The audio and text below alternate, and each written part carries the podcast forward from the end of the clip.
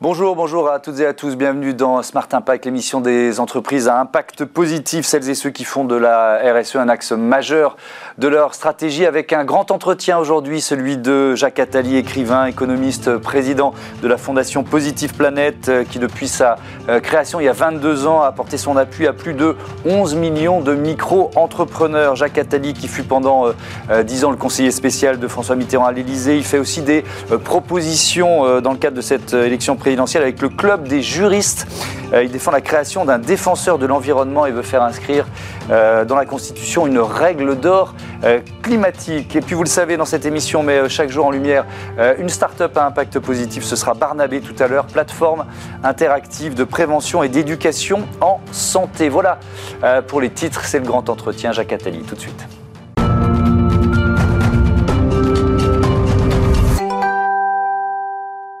Bonjour Jacques Altali, bienvenue. Vous êtes, euh, je l'ai dit, le président de la Fondation Positive Planète. Vous avez fondé d'autres euh, institutions euh, internationales, Action contre la faim, Eureka, la, la BIRD, la Banque européenne pour la reconstruction et le développement.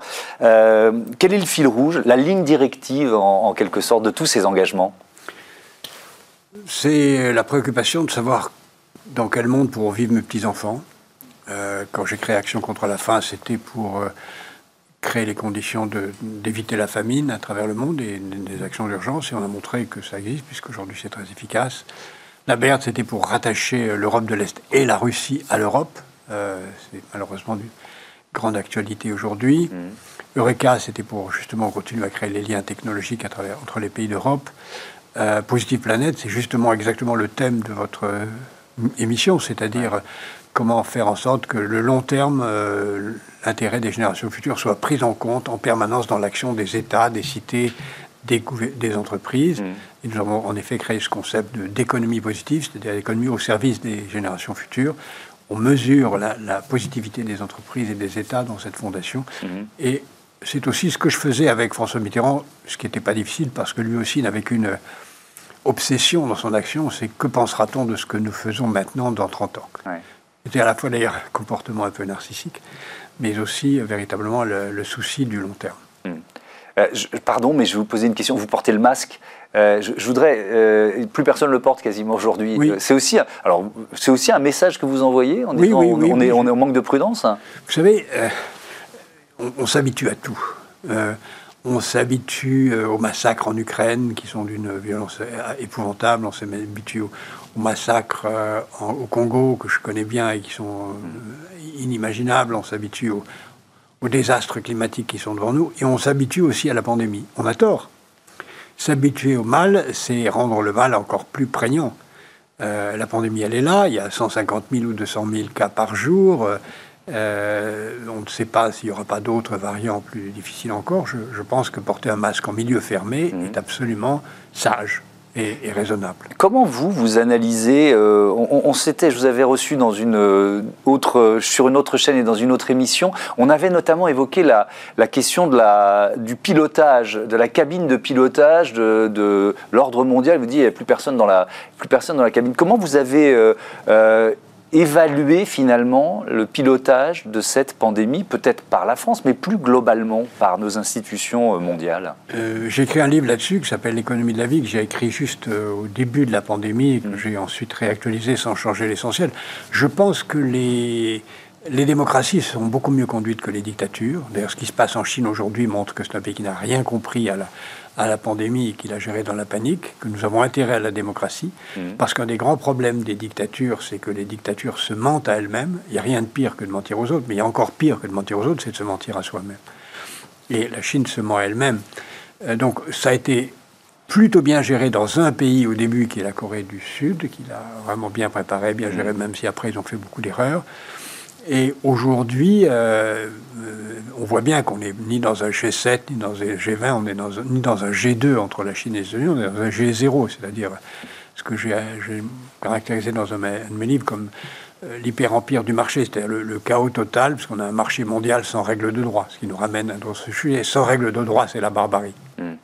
Et là, Évidemment, on a intérêt à donner un maximum de vaccins aux pays du Sud, on ne le fait pas. Évidemment, on a intérêt à mettre en place des règles de droit en matière d'hygiène euh, à l'échelle planétaire, on ne le fait pas. Donc ça nous renvoie à la nécessité d'une règle de droit mondial qu'on n'a pas fait. Est-ce qu'il y a des pays qui ont mieux géré que d'autres? Ça dépend des circonstances géographiques. J'ai dit pour moi la Corée du Sud reste un modèle au début. L'Europe a fait euh, beaucoup, beaucoup, beaucoup d'erreurs au début et plutôt bien après. Euh, je, reviens à la Fondation Positive Planète, euh, créée en 2018 pour ses 20 ans euh, qu'a créé en 2018, pardon, pour ses 20 ans, l'Institut de l'économie euh, positive. Si on rentre un peu dans le détail, c'est quoi l'économie positive et c'est quoi un Institut de l'économie positive? Je vous remercie de me poser cette question. L'économie positive, c'est l'économie au service des générations futures. Hmm. Je dirais plus largement, il vaut mieux même parler de société positive, parce que ça ne concerne pas que l'économie. C'est donc tout ce qui, dans, les sociétés, amène les gens à se dire est-ce que ce que je fais est utile aux générations futures? Quand on ramène ça à une entreprise, c'est une entreprise qui, passe, qui ne met pas la RSE dans un coin de, son département de communication, mais qui en fait le cœur et la matrice de son action. Et qui ne limite pas la RSE au climat ou au carbone, mais qui pense à toutes les dimensions de ce que moi j'appelle l'économie de la vie, c'est-à-dire qui, considère qu'il faut à tout prix organiser euh, l'évolution de l'économie vers les secteurs de l'économie de la vie, santé, éducation, hygiène, digital, environnement, au détriment de l'économie de la mort, c'est-à-dire toute la, tout ce qui est lié au carbone, à la mobilité du carbone, au sucre artificiel, enfin tous les poisons qui nous... Et, et tous ces poisons, c'est 60% du PIB. Donc c'est cette mutation qui est le passé d'une économie de la mort à une économie de la vie. L'Institut de l'économie de la vie, l'Institut de l'économie positive, c'est une filiale de la fondation Positive Planète. Euh, Positive Planète s'occupe dans les quartiers à créer des entreprises positives, c'est-à-dire d'aider les gamins et les jeunes des quartiers difficiles à, créer des entreprises, mais pas n'importe lesquelles. Mhm. Et l'Institut s'occupe à aider les entreprises, en général, à devenir positives. D'abord en mesurant leur positivité. Hein. nous avons créé des indices où on mesure la positivité des entreprises du CAC 40, mhm. des pays de l'OCDE. On s'aperçoit que les pays les mieux placés en matière de positivité, c'est les pays d'Europe du Nord, bien sûr et que la France n'est pas bien classée du tout. Et puis on mesure la positivité des villes, et, en, en, mesurant, quand l'Institut mesure la mm. positivité, il, aussi aide les, entreprises à aller améliorer leur positivité. On fait ça pour de nombreuses entreprises. Oui, donc ça, veut dire, euh, quand on fait le bilan euh, d'une entreprise, donner plus de place à ce qu'on appelle l'extra-financier, en fait. de toute façon, c'est... Pour réinventer presque la façon d'évaluer le bilan d'une entreprise. De toute façon, maintenant, c'est la loi. Ça, ça, va être progressivement de plus en plus la loi. Mm. Euh, et, ça va être une loi à la fois par la loi, par les, réglementations internationales, mais aussi parce que les financiers vont, l'imposer. Et encore une fois, il ne faudra pas que ce soit que le climat. Il faut que ce soit le climat, il faut que ce soit l'éthique, la gouvernance, le social, euh, tout l'ensemble des dimensions liées au genre, etc. Mm. Tout ça mesure un, certain nombre de paramètres dont, euh, euh, les entreprises devront rendre compte. Euh, d'ailleurs, vous l'avez cité, hein, l'économie de la vie se préparer à ce qui vient, livre paru chez Hachette Pluriel Référence en, janvier dernier. Est-ce que vous diriez, on parle de réglementation, vous avez évoqué la réglementation. il y a eu pendant ce quinquennat un certain nombre de, lois qui ont été votées, par exemple la loi AGEC, anti-gaspi pour une économie circulaire, la loi sur les biodéchets alimentaires et, et, industriels qui fait vivre, fait naître une, une filière de valorisation des déchets déchets ménagers, notamment par la biomasse. Bref, il y a, l'aiguillon de la, loi. Est-ce que euh, sans cet aiguillon, les entreprises ne, ne font pas leur mutation ou alors la font beaucoup plus tardivement. Comment vous évaluez la part du politique et la part de Il y a une dynamique. Le, politique joue un rôle, le financier joue un rôle, parce que quand les fonds d'investissement commencent à dire on n'investit plus chez vous si vous n'êtes pas, ça commence à faire une pression considérable. Hein, on est dans une société capitaliste.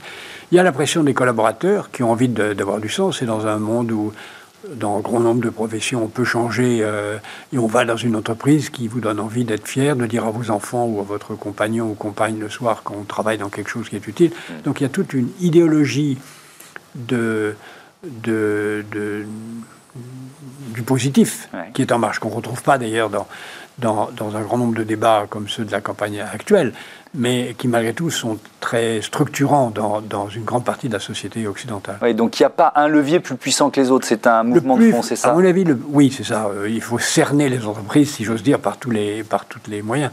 Mais le plus puissant sera euh, le levier financier. Hmm. Quand, quand le, la finance dira cela euh, d'une façon déterminante, hmm. quand, quand on pourra exige que quand, une entreprise, quand une banque, pour financer une entreprise, lui dira montrez-moi votre indice de positivité, là les choses vont changer. la guerre en Ukraine, elle, oblige l'Europe à réinventer dans l'urgence sa politique énergétique, sa politique alimentaire et, d'autres. Hein. On, pourrait varier comme ça les angles avant de parler des opportunités, parce que ce sont aussi des opportunités, ça représente des opportunités, quel, bilan vous faites de l'action de l'Union européenne, des sanctions contre la, Russie? Est-ce qu'il faut aller plus loin, plus fort en, décrétant un embargo sur le, pétrole, sur le gaz, comme finalement le Parlement européen l'a massivement voté? Euh, Je pense que vous avez raison de dire que tout ça accélère des changements nécessaires. Mmh.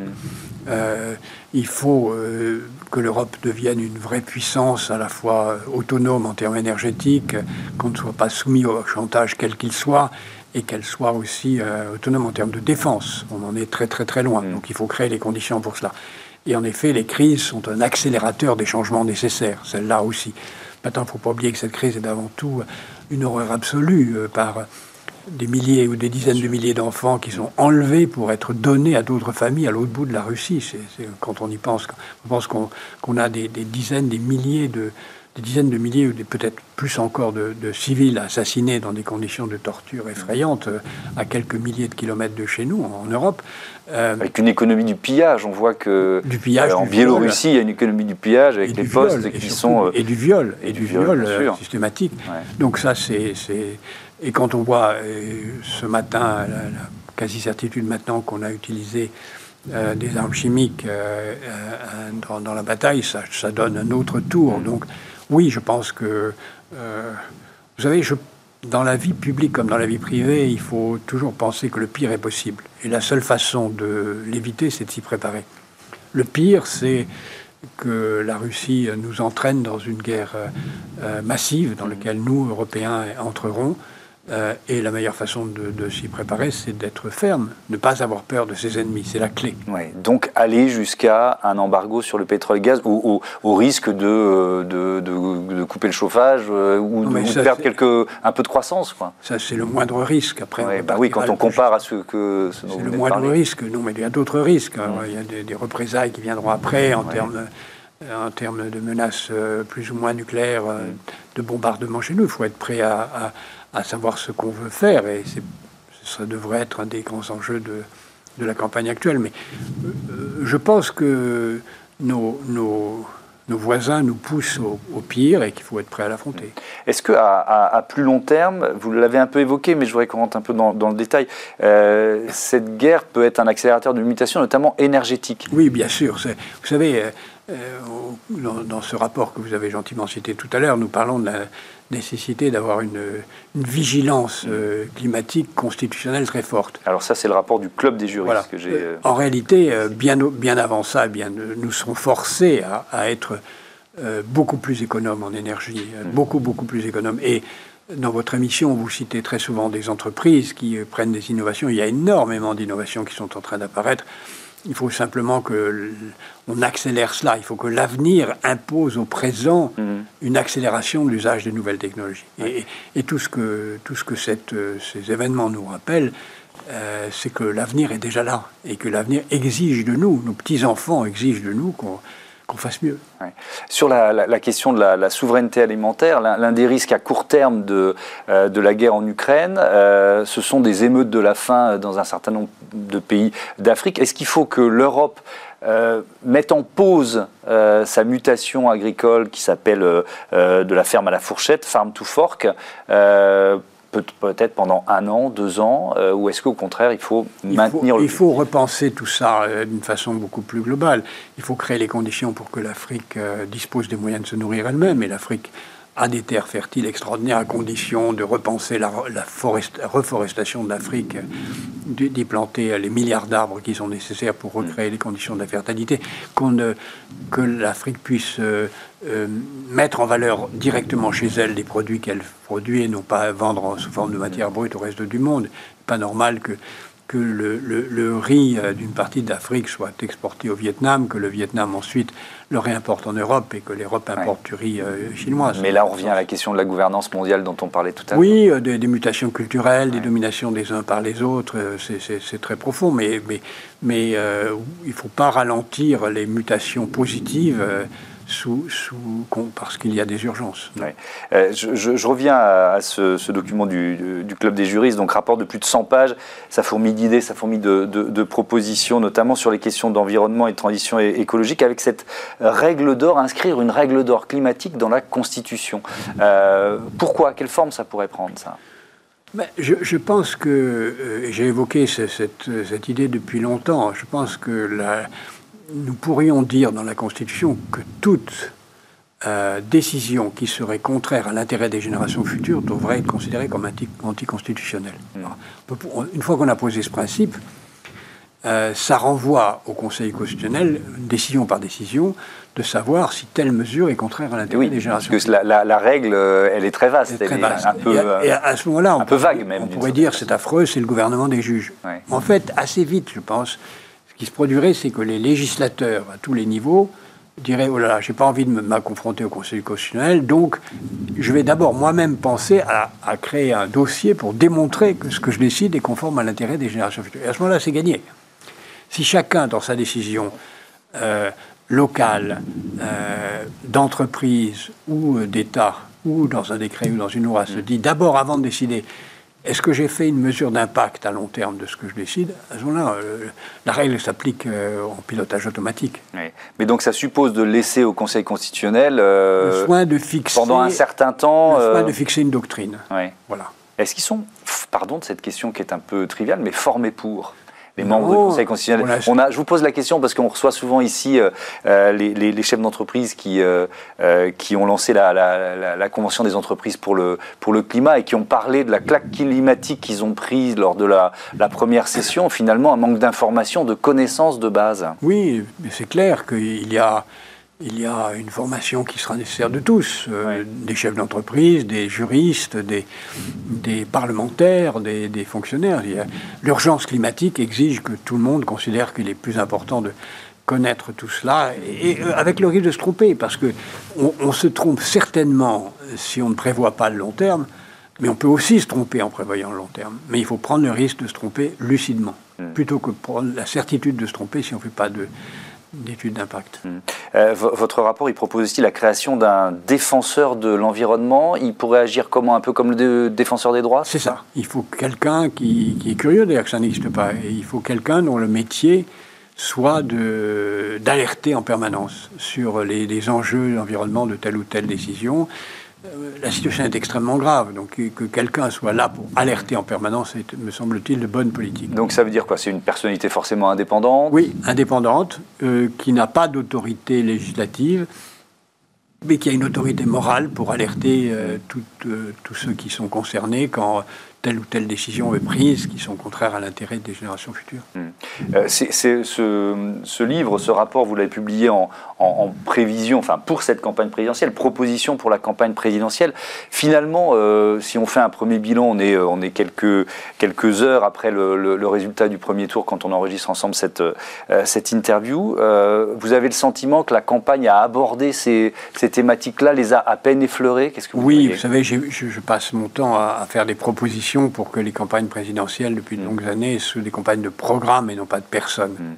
Avec pas beaucoup de succès, je dois dire. Mais ça, c'est la Ve République qui veut ça non, non, si vous voulez, en 81 ou en 74, pour remonter avant le déluge, euh, c'était vraiment des débats de programme, très, très détaillés. Après, euh, il y a eu toute une série de dérives, et en particulier la réduction du mandat du président à 5 ans, qui a fait que c'est devenu un combat de personnes euh, très rapide, où personne n'a intérêt à se à se présenter trop longtemps à l'avance. Donc si vous ne présentez pas, vous ne pouvez pas avoir de programme longtemps à l'avance.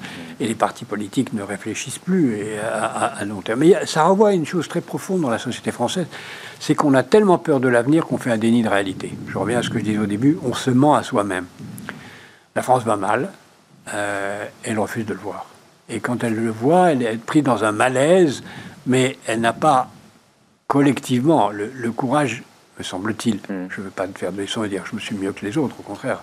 je me range là, nous sommes tous coupables de, de refuser de voir le réel et de prendre toutes les mesures courageuses qui s'imposent. Ouais. Quelle leçon vous tirez de la, de la montée du vote protestataire, qui est quand même euh, le, le, vote puissant, le, vote protestataire, il, il, est toujours là depuis longtemps. Aucun président de la République n'a été réélu sauf cohabitation, ce qui veut dire que c'est quelqu'un d'autre qui a ouais. été battu. Donc on est, et je le dis depuis de longues années, dans une situation révolutionnaire où la France euh, n'aime pas ses politiques, quels qu'ils soient. Qui que ce soit qui sera élu cette fois-ci sera détesté le lendemain de son élection. Mmh. Euh, et, et, et, il est très important aujourd'hui de recréer les conditions d'un projet collectif qui doit être un projet euh, fier euh, de, de, dans lequel la France se retrouve. Et elle a toutes les raisons. La France est un grand pays incroyablement privilégié, euh, moins injuste que beaucoup d'autres. Mmh et, mais où la mobilité sociale est catastrophique, et c'est ça le principal problème, à mon avis. Ouais. Euh, vous ne voulez pas rentrer dans la, la question des personnes, euh, très, je, je, le comprends très bien, mais sur les programmes, euh, comment, qu'est-ce que vous pensez du programme économique de Marine Le Pen? Est-ce que c'est une sortie déguisée de l'Union européenne Oui, je l'ai dit. Et euh, ce n'est pas une sortie déguisée. Quand on dit que les, les, traités auront moins de valeur que la décision nationale, c'est qu'on sort de l'Union européenne. C'est clairement, clairement dit. Il faut, faut, faut appeler un chat un chat. Mm. Et euh, un des et chacun sait que j'ai pris parti politiquement contre elle, donc je n'ai pas la peine de le répéter, mais elle, elle propose de sortir de l'Union européenne. Mm. Donc il faut dire les choses clairement. Voilà. Ouais. Euh, je, je, reviens à, euh, à, votre fondation. Euh, comment concrètement vous aidez les entreprises? On parlait de, de millions, de, de, plus de 10 millions de micro-entrepreneurs qui, ont été, aidés. C'est ce que nous avons fait depuis 25 ans mmh. à travers le monde. Ouais. On a aidé en conseillant, en, en notant, en trouvant des financements à des millions de start-up partout en Afrique, en Amérique latine, en Inde, des, des résultats magnifiques. Aujourd'hui, nous nous concentrons sur ce que nous faisons en France. Ouais.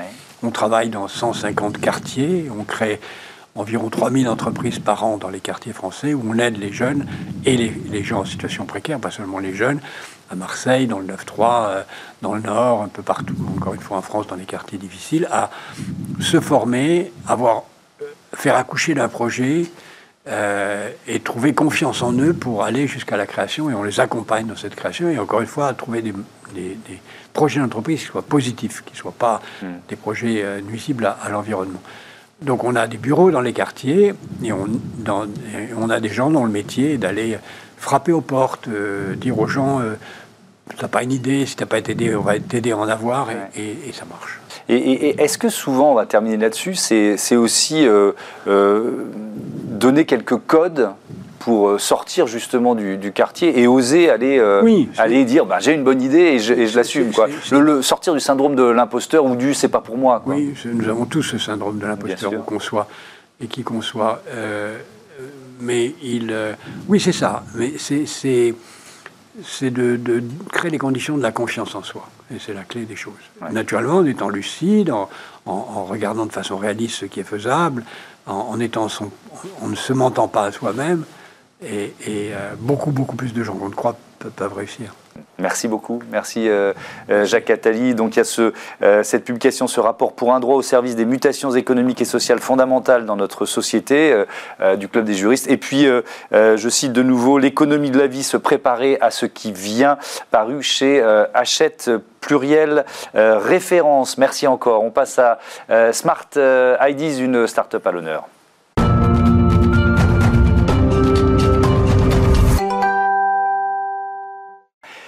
Smart Ideas euh, avec euh, Thomas Bozzo, bonjour, le cofondateur de Barnabé. Vous l'avez créé en 2020 avec euh, Céliane de la Salle et Nicolas Hill, une plateforme de prévention santé, c'est ça? C'est bien ça, oui. Barnabé s'attaque à la problématique de la prévention euh, et notamment au fait qu'il euh, y a 24 millions de malades chroniques en France aujourd'hui et qu'on peut euh, eux-mêmes les accompagner pour leur permettre de mieux vivre dans la maladie et d'éviter les, risques de récidive et de rechute. Donc ça s'adresse aux malades chroniques. Comment ça marche, tout simplement?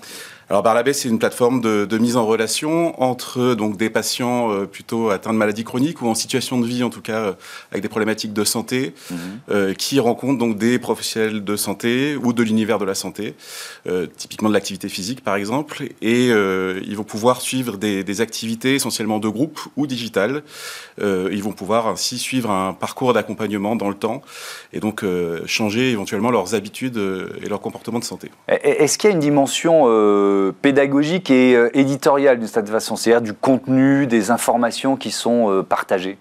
Oui, tout à fait. Barnabé, ça vient de l'univers de l'éducation thérapeutique des patients. Euh, donc, comme son nom l'indique, effectivement, il y a un aspect donc, éducatif, c'est-à-dire qu'on accompagne les patients à apprendre à vivre avec la maladie, apprendre à changer tous ces gestes du quotidien. Une personne qui a un diabète va devoir changer son alimentation, avoir une activité physique etc. Et donc, il y a effectivement euh, tout un aspect euh, éditorial dans le sens où on essaie d'éviter de ramener l'hôpital à la maison aussi et de mettre ces personnes-là dans une situation de confort, euh, mmh. d'accompagnement, vraiment. qui valide justement ce contenu? Alors, on travaille avec des, structures de santé, on travaille avec des établissements de santé, des hôpitaux, évidemment des médecins, mhm. euh, qui euh, sont des médecins coordonnateurs de parcours euh, et qui donc nous, nous indiquent quels sont les, parcours adaptés en fonction des, typologies de patients. Et on travaille, les, personnes qui proposent ces parcours sont elles-mêmes des, professionnels de santé. Mhm. Vous disiez 24 millions de, de, Français qui souffrent de maladies chroniques. De, de quelles maladies on parle? Quelles sont celles, vous avez cité le diabète, quelles sont celles qui sont les plus, entre guillemets, représentées?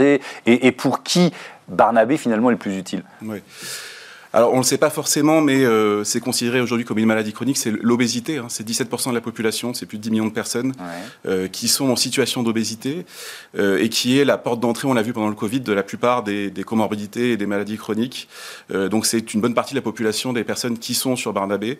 On a ensuite toutes les maladies, donc le diabète, les maladies cardiovasculaires, les maladies métaboliques, on va dire au sens large, mmh. et, et, quelques maladies problématiques pulmonaires aussi. Si, si on se place du côté euh, des malades, on voit bien ce que ça apporte. Est-ce que, quels sont les avantages aussi pour les soignants, pour les médecins? Alors, il y, a une vraie problématique euh, dans ces accompagnements préventifs. La prévention est un peu le parent pauvre de la santé historiquement euh, en France et plus globalement dans les pays de l'OCDE. ces solutions digitales permettent aux professionnels de, de proposer vraiment des accompagnements en confiance et de s'assurer que les patients en sortie d'établissement de santé, en sortie d'hôpital, peuvent poursuivre un parcours euh, sans pour autant euh, engorger les, établissements. Hmm. Vous en êtes tout de votre euh, développement aujourd'hui, deux ans après la, création de Barnabé? Eh ben, écoutez, on a eu la chance de, lever des fonds auprès d'un fonds à impact qui nous a soutenus. Make sense. Make sense, exactement.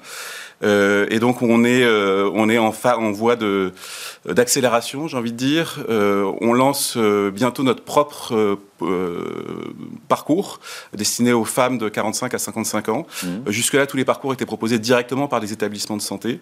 Et et donc, on, accélère le nombre de, patients et de professionnels sur la plateforme. Cette levée de fonds, elle vous, elle vous donne quelle, quelle visibilité, quelle ambition à 5 ans? Ah bah, on espère devenir euh, un des leaders, si ce n'est le leader de, de la prévention santé euh, en France et en Europe. Euh, c'est notre ambition, et de pouvoir accompagner euh, euh, les, centaines de milliers, voire les millions de personnes qui peuvent bénéficier de ce type d'accompagnement. Merci beaucoup Thomas Baudot, bon vent à, Barnabé. Voilà, c'est la fin de ce numéro de Smart Impact. Je voudrais remercier Joséphine Dacoury à la programmation, à la production de cette émission, assistée aujourd'hui de Maxime Lerba, à la réalisation, c'était Kylian Soula et Michael Fristo au son. Merci à toutes et à tous de fidélité. On est bien sur Bismart, la chaîne des audacieuses et des audacieux. Salut